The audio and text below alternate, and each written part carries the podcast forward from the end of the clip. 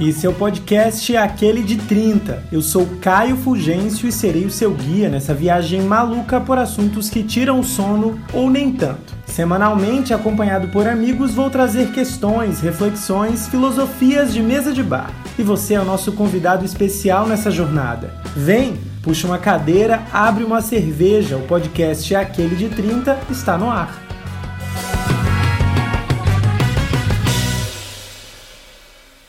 Eu sei, gente, eu sei, eu disse que estávamos de férias, mas eu voltei. o que acontece? Eu tinha preparado uma temporada que, acaba, que acabou né, na, no dia 31 de maio, uma temporada com 18 episódios, que vão ser sempre temporadas de 18 a 20 episódios, que é para dar um descanso aqui para mim, né? Obrigado. Só que assim, né, eu precisava, fiquei incomodado, chegou o mês de junho, é o mês do orgulho LGBTQIA+. E ano passado a gente teve episódio sobre isso, porque ainda o, o podcast não era um, um podcast com temporadas. Eu senti falta. E eu precisava voltar. E eu precisava conversar sobre isso. Calhou que um amigo meu, um grande amigo meu, lançou um projeto super legal no YouTube e ele vai ser o meu entrevistado. A ideia desse episódio é um episódio com muito menos roteiro do que o que eu faço, com muito menos estrutura do que eu faço, porque eu sou uma pessoa controladora. A ideia é um bate-papo rápido, vão ser episódios menores e eu já tô aqui, já tô prolongando a conversa, que vai ter que editar para ficar um episódio menor. Quer dizer que eu já tô me boicotando aqui minha própria ideia de episódio. Mas vamos lá. Daniel Escarcelo, seja muito bem-vindo àquele de 30. É, de volta, né? Segunda vez que você está aqui naquele de 30, seja muito bem-vindo. Obrigado, Caio. Oi para todos os ouvintes, muito, muito obrigado por, por me chamar mais uma vez. Estou muito feliz de estar aqui pela segunda vez, muito feliz mesmo, ainda mais para falar sobre esse tema agora. É, primeira coisa, eu, o que, que eu fiz? Eu trouxe de volta a pergunta que eu fazia para os meus queridos entrevistados, é, as, a pergunta que eu fazia na primeira temporada. Então, Dan, eu sei que você já falou isso no episódio que você gravou comigo lá atrás, lá no, no, no quando tudo dizia que era mato. Mas quem que é o Daniel Escarcelo no jogo, da, no jogo da vida? Eu acho, olhando assim de longe, né? Faz tanto tempo que a gente não se encontra e eu, a gente se acompanha pelas redes sociais e eu percebi é, mudanças muito bonitas na tua vida, na tua história, nas coisas que você fala, no que você tem produzido, muito também desse projeto que a gente vai falar daqui a pouco. Então, assim, talvez o quem é, quem é você no jogo da vida seja diferente do primeiro quem é você no jogo da vida. E eu queria saber, eu queria que você falasse isso para os nossos ouvintes aqui do Aquele de 30. É verdade. É...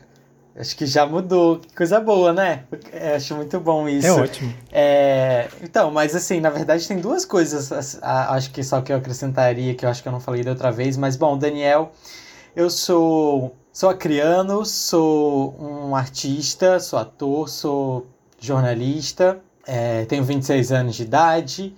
Agora já posso dizer que eu sou mestre, mestre em mídia cotidiano pela, pela UF, tem que dizer. Tem que dizer. É, e também agora, eu sempre fui, né? Mas agora eu falo de uma forma bem mais tranquila também que eu sou gay. Então acho que essas são as, as, as duas últimas questões que eu trago nessa minha apresentação e sou uma pessoa que gosto de estar com outras pessoas, gosto de ouvir histórias, compartilhar e sou apaixonado pela arte também. Eu acredito na, na, na arte, questão da sensibilidade como uma forma da gente tocar as pessoas e acho que é isso. Maravilha, é isso, né, gente? Eu tô com artista e jornalista, né? Ele está entrevistando várias pessoas no projeto dele que a gente vai falar, já estou repetindo. E ele está sendo entrevistado hoje, olha que maravilha. eu quero saber de ti assim, é, a gente se conheceu na faculdade, né, você era de, acho que você era de uma turma Isso. abaixo da minha, né? E a gente se encontrava ali nos corredores, depois a gente trabalhou no mesmo lugar. E a gente se aproximou, a gente tentou fazer um projeto de Instagram que deu super errado, porque a gente é todo desajeitado mesmo. E era um outro tá tempo. lá ainda. e assim, só que a gente nunca teve um, um tempo de conversa aberta sobre sexualidade, sobre a nossa vida. Eu lembro que eu, eu sentia falta disso na nossa amizade quando a gente se aproximou. E eu acho que assim, são motivos, né? Naquela época a gente era diferente. Eu também não falava abertamente sobre muita coisa que eu falo hoje em dia e, e, rolava às vezes um constrangimento de perguntar, o que é ridículo, né? Um constrangimento que é imposto muito pela nossa sociedade, que é tipo, parece que é um insulto você perguntar a sexualidade de alguém, né? Parece que, sei lá, se a pessoa é heterossexual. É que tem tanto caso de homofobia, de discussão que começa com a simples pergunta, que é a coisa mais natural que deveria ser, que é isso. Sei lá, você tá numa festa. Eu, eu fiquei pensando agora nesse exemplo. Você tá numa festa e, um cara chega pro outro e pergunta se ele é gay. O cara, se o cara for. O cara que é perguntado, se ele for hétero ele provavelmente vai ficar, vai ficar chateado, com raiva, né? Porque, tipo, eu pareci ser gay. Isso é ridículo. Era para ser uma coisa simples. Não, não, não sou gay. Ok, beleza. Seguiu a vida. Então a gente nunca teve essa conversa. Eu queria saber de você é, como é que foi esse processo, né? De sair do armário. Sempre foi uma coisa natural? Você tinha mais facilidade de falar com amigos, com a família? Eu, eu vou te perguntar isso, depois eu falo como é que foi um pouco para mim e por que, que eu tô te perguntando isso. Tá bom. Ah, eu acho muito legal você voltar nesse, nesse período, porque é verdade, assim, eu como bom escorpiano, eu gosto, eu sou muito intenso, eu gosto de dessa intensidade e isso era uma questão que eu fico, eu me sentia mal por eu não conseguir compartilhar tantas coisas que talvez eu quisesse com as pessoas, né? Você era uma delas e, e eu sentia é, não por, por culpa das pessoas, mas por mim mesmo, né, por esses bloqueios, esses medos. Então, também sentia essa falta. Ficava aquela coisa assim, tipo, nossa, a gente podia aprofundar mais, ter, ter um outro nível de amizade ali naquele momento e não ia por medos. E isso era comigo uma forma bem geral, assim. Na verdade, é, eu me compreendi, comecei a me aceitar lá pelos 18 anos, logo que eu entrei na UFAC, né? Logo como o pessoal fala, né? entrando na faculdade aí, gente, ou, ou, ou cai né, nas, na bebedeira, enfim, ou, ou a gente se, se descobre. Então, assim, foi bem nessa época que eu comecei a me compreender, me, realmente me aceitar, assim, mas assim, de uma forma bem interna e bem devagar, né? Foi, foi mais uma coisa de beleza, entendi que é isso, mas ainda não estava pronto, né? ainda não estava, não conseguia é, aceitar isso de uma forma ampla e aberta.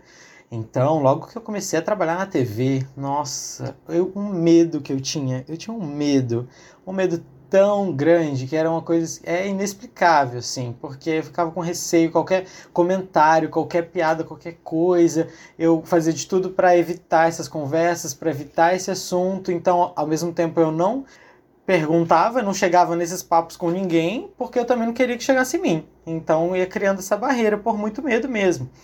E até essa questão de TV, jornalismo, e a gente aqui na cidade pequena, enfim, e 18 anos, então tinha muitos medos. Então foi, demorou. Mas assim, é, eu até eu contei para os meus pais logo. Foram uma das primeiras pessoas que eu contei, porque é, eu tava. Eu queria que eles soubessem, enfim.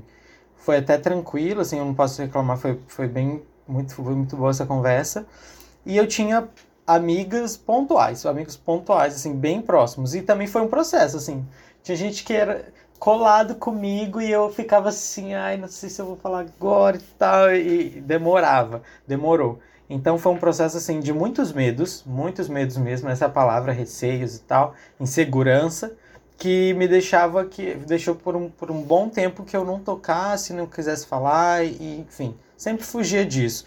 E aí demorou demorou bem, foram praticamente aí esses anos aí de faculdade toda e um pouquinho mais. Eu abri aqui no Kindle um livro que eu acabei de terminar, que é um livro que você indicou, O Fim, o Fim de Ed, do, do Edward Lewis. E olha, eu fiquei fascinado, assim. É engraçado porque eu fiquei um pouco obcecado, porque eu tenho, eu tô numa fase da minha vida que eu tô gostando muito de ficção, de autoficção, de escrever sobre a própria vida e escrever de um jeito que você não sabe exatamente se foi exatamente aquilo que aconteceu, ou se foi a sua memória que, que foi completando umas lacunas, e no final das contas é a sua verdade, mas não é totalmente, é um, um personagem de você. Eu tenho ficado fascinado, eu tenho me interessado muito em ler sobre essas coisas. E eu queria falar para o ouvinte um trecho rápido aqui, eu vou tentar resumir o máximo possível. O personagem Ed, ele fala assim, o texto, o livro inteiro é escrito em primeira pessoa, ele contando a história dele para o leitor entender um pouco. É, ele fala assim, meu pai deixava explodir sua raiva, ele ficava bravo, ele me xingava. Ele perguntava à minha mãe se eu era um garoto. É ou não é macho afinal? Ele chora o tempo todo, tem medo do escuro, não é homem de verdade. Por quê? Por que ele é assim? Por quê? Se eu não eduquei, se eu não eduquei como uma menina, eu, é, eu eduquei que nem os outros garotos. Que bela zona, que merda. O desespero transpassava sua voz. É, na realidade, o Ed diz, eu me fazia as mesmas perguntas. Elas me obcecavam. Por que eu chorava sem parar? Por que eu tinha medo do escuro? Por que uma vez que eu era um garotinho eu não o era realmente? E, sobretudo, por que eu me comportava dessa maneira? O gesticular exagerado das mãos quando eu falava, gestos de bicha louca, as entonações femininas, a voz aguda, eu ignorava a origem da minha diferença e essa ignorância me feria. Por que, que eu estou lendo? É a minha vida, sabe? Assim, eu, eu, pesquisei várias pessoas que leram e que falaram sobre esse livro. É incrível. Diferentes gerações, diferentes histórias de vida e todo mundo, de alguma forma, foi encontrado para esse personagem e o Ed acabou sendo um pouco todo mundo. E eu queria saber de você se rolaram, quando você falou da dificuldade de se aceitar ali na faculdade, de se entender na verdade um pouco mais, o que que passava na sua cabeça? Quais que eram as questões internas?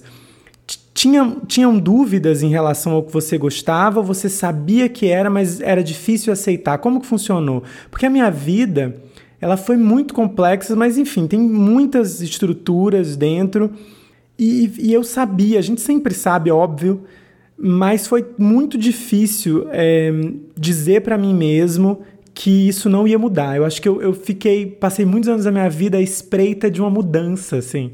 E isso me, me causava esses constrangimentos, mas eu não posso falar tão gesticulado porque eu vou mudar em algum momento. Eu tenho que ficar preocupado com o jeito que eu digo, com as coisas que eu falo, porque eu sei que isso vai mudar em algum momento. Isso é uma fase uma fase que vai mudar e tudo vai entrar nos eixos. E daí, como é que era internamente para você? Qual que era esse caminho interno? Ah, eu acho que nesse ponto era a mesma coisa, porque foi exatamente isso, assim. Na faculdade, não. Logo que entrei na faculdade foi quando eu, eu percebi, eu meio que já aceitei, assim, tipo, não, é isso. Mesmo não querendo. Mas antes disso, eu tive um momento de de achar que era uma questão que ia passar, que era uma coisa assim que às vezes eu incentivava isso, sabe? Tipo assim, eu, porque eu percebi quando criança já tinha uma certa atração, é, tinha, tiveram alguns acontecimentos na infância, assim, algumas coisas que marcaram, que ficava meio assim, que eu ficava pensativo, né? De atrair, de atração e tal. Mas eu sempre fui muito criança, na verdade. Eu sempre, assim, nossa, até os 13, 14 anos eu ainda brincava, eu sempre. Eu fui, eu fui me relacionar mesmo já lá pelos 17, 18, e bem aos poucos. Então, eu tinha aquela coisa lá, mas ficava ali guardadinha, né? E aí, quando foi chegando por aí, 16, 17, eu já começava a perceber isso de uma forma mais forte. Só que eu tentava justamente isso. Eu falava, não, isso é, uma, é um momento, é uma questão de que eu incentivei isso porque eu fico pensando, porque eu fico olhando. Então, se eu parar de, de alimentar isso, eu vou ser né, normal, vou ser hétero. Então, eu fico por um bom tempo, eu fiquei. Namorei com uma menina é, por pouco tempo, assim, mas ela maravilhosa, era, era uma das minhas melhores amigas, aí virou um romance e tal. E, e aí, depois, assim, que quando eu realmente fiquei com um cara pela primeira vez, porque antes já tinham, tinham caras que flertavam, que ficavam se andando em cima, e eu. Também, não, né, não, amigo? Não... Com essas pernas torneadas, né? Na TV e no palco do teatro, eu fico Olha. imaginando esse, esse afã que era, esse, esse, essa abordagem. Ai, meu Deus, quem dera. Um beijo, Tasta. mas, é, então, assim, mas eu sempre negando e tal. Até que quando eu realmente eu fiquei pela primeira vez, eu falei, não, é. Tipo assim, não tem jeito, é isso aí. É, no início ainda vinha até aquele papo de eu amo pessoas. Eu gosto de pessoas. Tive essa fase também. O que é verdade, assim, também. Mas eu, eu percebi, eu percebo que, por exemplo, pra, com as meninas que eu fiquei, que eu tive alguma coisa, eu precisei, eu preciso ter um vínculo muito maior. Tem que ter toda uma. E já com homens não, é, é bem diferente. Então aí depois que eu fiquei pela primeira vez, eu falei, ah, é realmente é isso. Então aí, desde esse momento eu já meio que entendi. E já entendi que realmente acho que não tenho o que fazer, não tenho o que mudar. Aí depois foram mais os processos de, de quebrar esses medos de ser, né? Mas, mas já tinha entendido e meio que aceitado que não tinha mais o que fazer, vamos dizer assim. Como se fosse uma coisa negativa, né? Verdade. É, esse momento da saída do armário, e isso tem muito a ver com a minha saída do armário, rola um lance de expectativas da família, né? De você não corresponder às, às expectativas da família, ainda que não sejam expectativas verbalmente claras, né? Tipo de ah, nem sempre a mãe chega para o menino e diz: "Nossa, eu quero ser avó, eu quero ter que você case". Mas muitas vezes e, e, talvez a maioria das vezes seja tudo muito, muito implícito, né? Na minha casa era muito implícito. Então, quando eu saí do armário aos 25, eu lembro exatamente da cena, eu nervoso, chorando. É, minha mãe chorou, minha mãe é muito desbocada, escorpiana, né? Aquele né, que já dá uma Amo. xingada no signo do entrevistado. Maravilhosa. E minha mãe deu uma chorada, assim, brava, e falou que ela. Eu nunca esqueci a frase dela, e talvez um dia isso ainda me renda alguma crônica. Que é ela dizendo que sempre tinha sonhado em ter um filho homem. Olha que louco, né? A visão que se tem. E eu lembro que eu tava tão nervoso chorando, foi tipo um, um cinco segundos você tá chorando, você para de chorar uma vez, ué, mas eu, eu sou homem. o que que tá errado? Assim, tipo, qualquer. Não entendi. Me explica um pouco mais. E daí ela tentou se remendar. Minha família, ela não, não nunca soube lidar, né? Tanto que é, por muito tempo me causou, me causou dor o fato de aos 25 eu ter saído do armário. Eu tenho 31, eu, eu moro fora de casa, já tô, tô caminhando para os três anos e nunca ninguém da minha família, nem mesmo a minha irmã, que é um pouco mais, tem a mente um pouco mais aberta, ninguém perguntou se eu namoro, se eu casei, se eu, tenho, se adotei uma criança, se tem uma criança correndo no meu apartamento. Então eu entendi com o tempo, e isso eu acho que é uma dor que a gente acostuma a lidar, não é que uma dor que passa, mas a gente acostuma porque a vida adulta é isso. Que é isso de saber que nunca na minha vida, ou provavelmente nunca eu vou estar numa mesa, sabe? Assim, de um almoço de família, eu, sei lá, se um dia eu casar o meu marido ou um filho. Isso provavelmente não vai acontecer.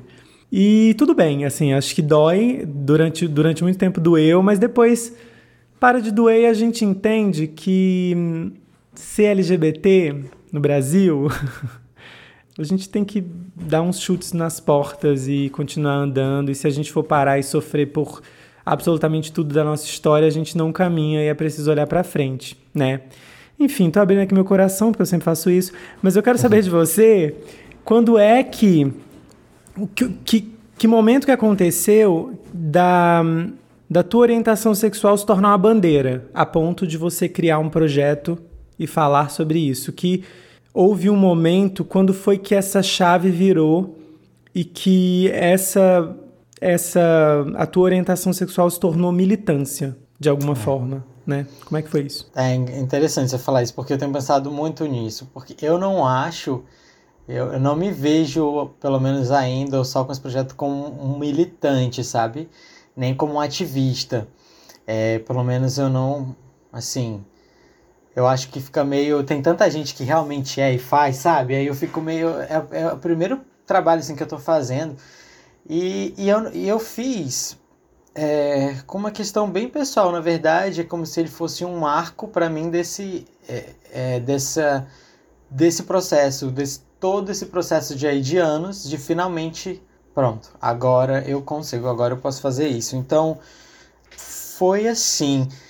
Ano passado eu fiz, eu tinha feito esse Acre Resiste com artistas, né? Porque eu também sou artista e tal. E aí fiquei pensando como é que eu poderia continuar esse projeto. E aí ano passado, com pandemia, com todas as crises, até que a gente falou um pouco aí no, no, outro, no outro podcast. Sim.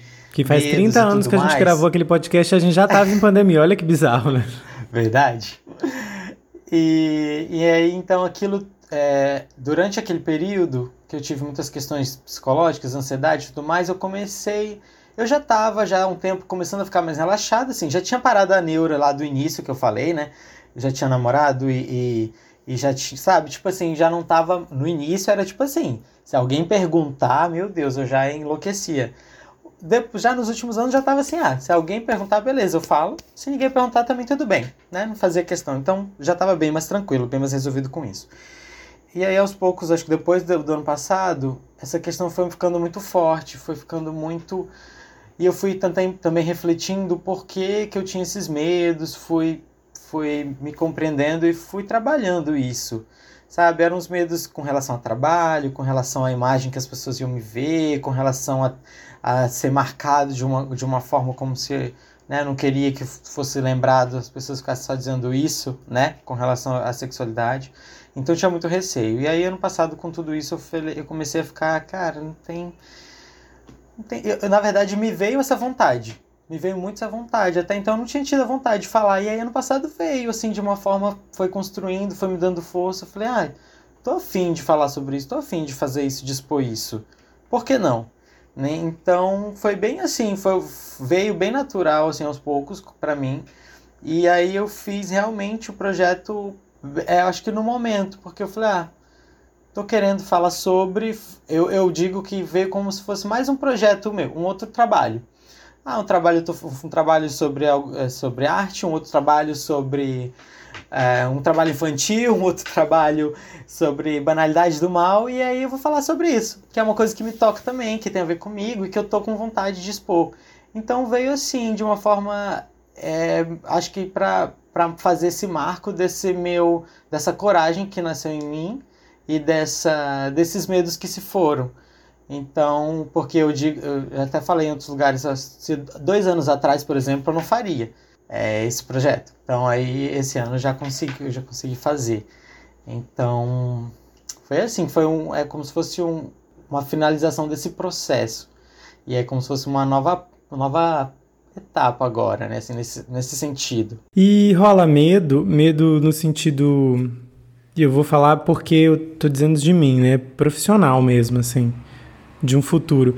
Eu acho muito massa quando é, a gente que é da comunicação, quando eu vejo repórteres é, da Globo que falam depois, tipo assim, ultimamente acho que alguns, né, pelo menos que eu me lembro nesse momento aqui, uns três, entre Globo Normal e Globo News, enfim. Pessoas que falam nas suas redes sociais, que são e tal. É, eu acho que na TV a pressão de ser heteronormativo e de falar todo de um jeitinho é muito mais presente, ainda que o jornalismo tenha mudado tanto no decorrer dos anos. Só que assim, são pessoas que são abraçadas socialmente, viram símbolo, mas são pessoas que de alguma forma é, já conquistaram coisas muito grandes, assim, né? Que são pessoas que estão tipo, na Globo News, que estão. E assim, eu, quando eu comecei a falar. Tanto que a primeira temporada eu falo da minha sexualidade em vários, assim, muito pouquinho e tal. Uhum. Tem que ir, tem que ouvir os episódios para entender. E na segunda temporada eu percebi que eu, sei lá, acho que eu saí da casa, assim, vou contar das, das minhas transas cagadas que já aconteceu, que eu já fiz erro, que eu já cometi erro, que eu desisti de transar. E eu falei de tanta coisa que, que eu, que às vezes eu paro pra pensar e fico assim, cara, se um dia, é, num caminho sem volta, se um dia alguém for depender do ouvir o meu podcast para me dar um emprego e essa pessoa tiver uma pontinha de homofobia ali dentro dela, eu nunca vou conseguir uma vaga.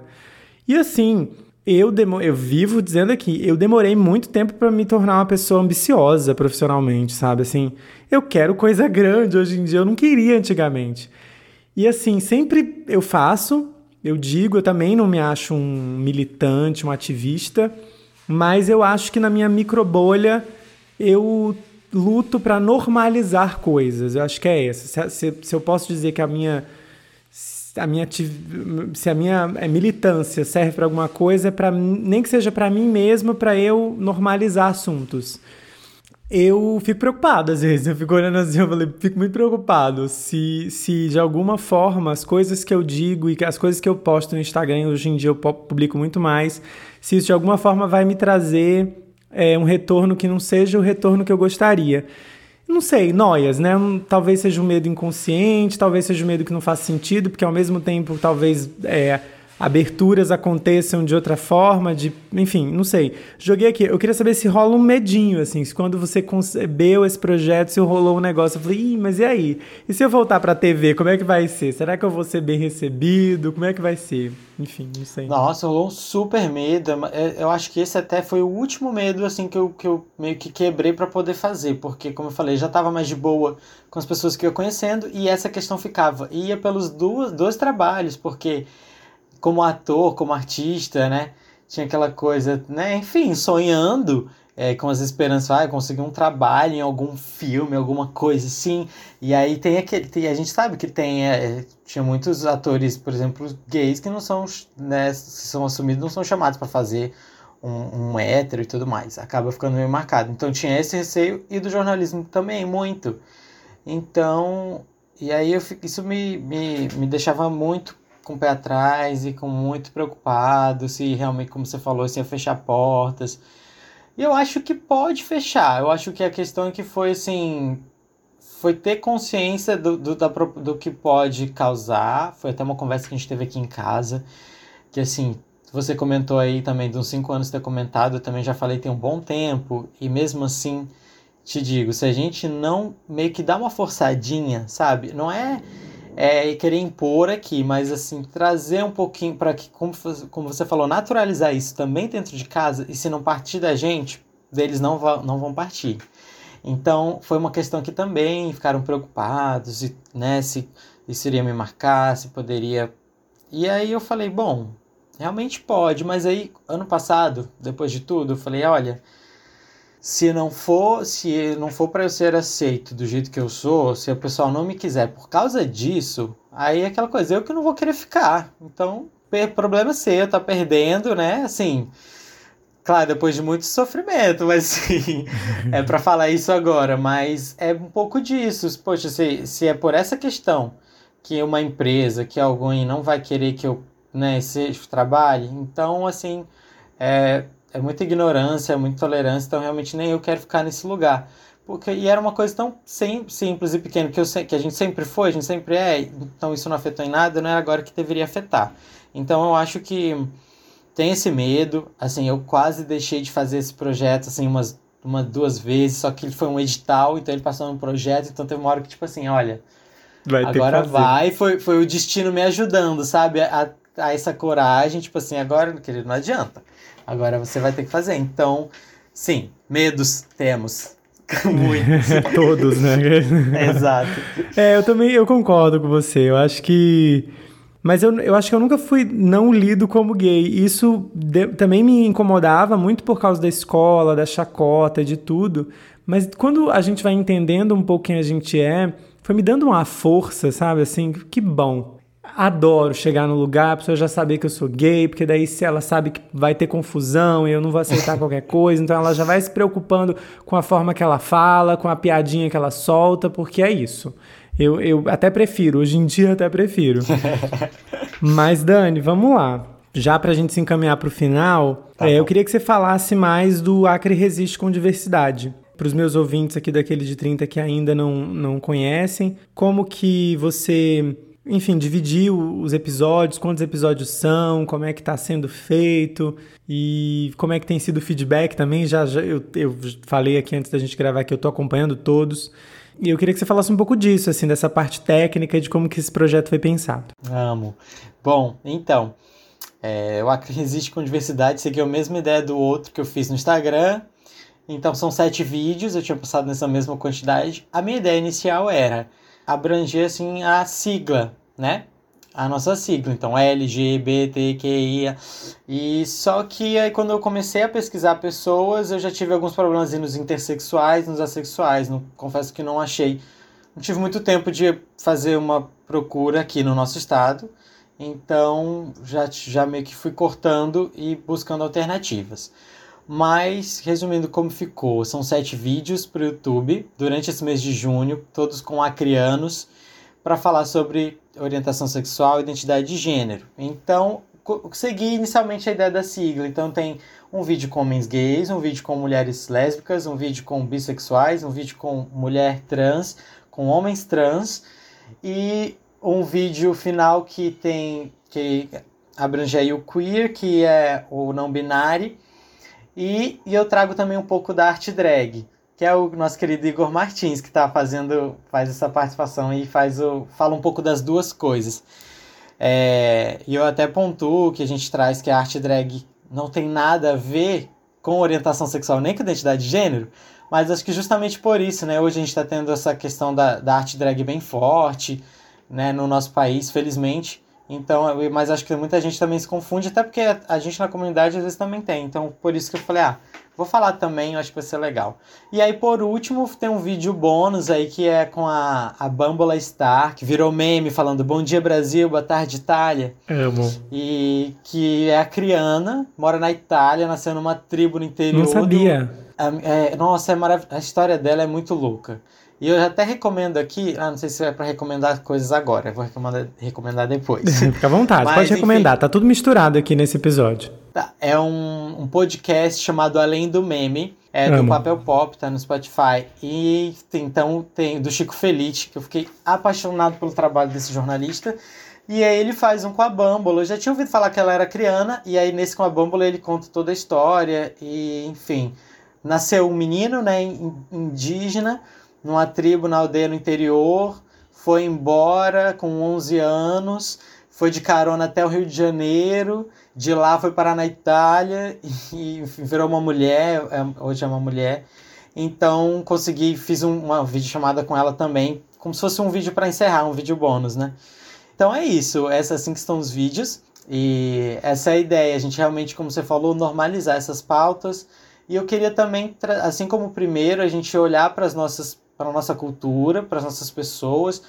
Nesse vídeo não tem tantas questões regionais. O que eu nessa série, o que tem mais é, são os próprios participantes e era isso que eu queria. Eu queria assim que as pessoas, que nós, os outros acrianos vissem acrianos comuns, normais, que que trabalham com várias coisas, que vivem suas vidas felizes ou com suas dificuldades, mas que falam sobre isso de uma forma aberta e que para que a gente comece a, a, criar uma rede um pouco melhor aqui, porque acho que as nossas referências também são sempre muito externas. Eu falava isso no meio da arte, né? A gente, o que era de fora sempre era mais interessante, e eu, eu vi que nesse ponto também, assim, é, a gente tem uma, as drags favoritas que estão, né, estão fora, personalidades trans. Eu não conhecia nenhum homem trans daqui eu pensei que ia ser bem difícil encontrar. Quando eu comecei a pesquisar, achei uma quantidade assim que eu não imaginava. Então, eu acho que é legal a gente ter essas referências aqui e um exemplo que eu dei também assim, o, o menino gay ele não precisa ir morar em São Paulo para ele ser quem ele é, né? Porque a gente tem muito essa coisa assim, ah, eu vou para São Paulo lá, eu vou eu vou poder ser é claro ah, que aqui gente, é bem mais difícil. Eu achava. É Cheguei em São. Paulo, continuei o mesmo senhorzinho, que tomava chá, vinho e sozinho em casa. É. maluco. Só, só fazia isso. Não, a gente fica, a gente se sente um pouco mais livre, né? Eu fui pro Rio, tá? então a gente sente, mas assim, aqui, claro que aqui tem as suas dificuldades, aquela cultura de cidade pequena, mas eu acho que mostrando essas pessoas, a gente consegue se fortalecer, ver, ah, gente, dá pra gente ser, dá pra gente fazer e e conseguir se fortalecer por aqui também. Divulga o canal no YouTube, como que as pessoas te encontram, redes sociais, aproveita. Adoro. O meu Instagram é Dan Scarcelo, com dois L's, e é tudo seguindo isso aí. É, Facebook também, Daniel Scarcelo. No YouTube o canal se chama esse também, é meu nome. Mas você pode procurar o Acre Resiste com diversidade ou o meu nome também que aí vão estar lá. Já tem dois vídeos, os vídeos são toda segunda e sexta, só no mês de junho, né? Que vai, vai fechar até o mês, vão ser os sete vídeos. E é isso. Ai, Dani, olha, eu fico tão feliz. Eu também tenho conhecido pessoas de Rio Branco que eu não conhecia quando eu morava em Rio Branco. E pessoas que têm falado abertamente sobre as coisas, pessoas que têm lutado. É, por tantos casos difíceis e casos graves de crimes, de homofobia, de transfobia que tem acontecido em Rio Branco. Eu tenho visto uma galera tão engajada e eu fiquei muito feliz quando eu vi o seu projeto. Eu acho que eu, uma coisa que eu senti falta a minha vida toda, eu demorei muito tempo para me sentir, foi comunidade. Eu acho que essa é a palavra. Me sentir comunidade. e me sentir comunidade com você e com pessoas, eh, inclusive que eu não conheço, mas são pessoas que eu vejo o conteúdo, eu vejo onde elas são, eu vejo que elas são de Rio Branco e eu fico, putz, a minha comunidade tá ali em Rio Branco, é. as pessoas estão falando, as pessoas estão produzindo conteúdo. E eu fico muito feliz. Então, muito obrigado por você ter aceitado, tirado um tempinho aí para falar aqui comigo nesse episódio de férias, que era pra eu estar de férias, mas não tô porque eu quero, porque eu quero falar, eu quero abraçar o mundo todo. Então, muito ah, obrigado. Ah, eu que agradeço, amigo. Fico muito, muito feliz mesmo, até pra gente matar a saudade. Acho que a gente nunca. Faz tempo que a gente não esteve no mesmo lugar. Fomos embora e a gente não conseguiu se encontrar. Então, muito obrigado, fico muito feliz.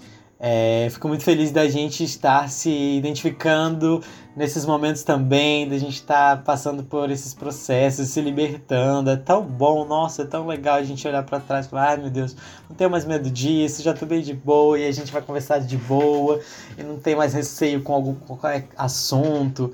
É muito bom, a gente vai ficando realmente mais solto, mais livre e sem essas neuras, diminuindo as nossas neuras. Então é brigadão e obrigado, espero que você que esteja, nos ouvindo assista, por favor, vai lá. Mesmo que você não for, você não for do Acre, não tem problema, porque a gente fala sobre assuntos gerais da comunidade ali de cada pauta. Então vai lá que é bom que você conhece também e reflete aí, com certeza algum pontinho ali vai você vai pensar. ah, cara, vamos ser comunidade, gente. É isso, tá? É, esse episódio termina agora. Siga o arroba Caio Fugêncio, arroba aquele de 30 pod. As artes desse podcast são feitas pelo designer José Lucas Forcinetti, que eu tentei dar um descanso para ele, coitado. Não vai ter descanso, que a gente vai continuar. É, agradeço demais por você ter parado esses minutinhos aqui com a gente. Espero que você tenha gostado desse formato mais descontraído. É isso, tá? Semana que vem ou não, eu tô de volta, que eu não tenho certeza, então. tchau, tchau, gente. Até mais.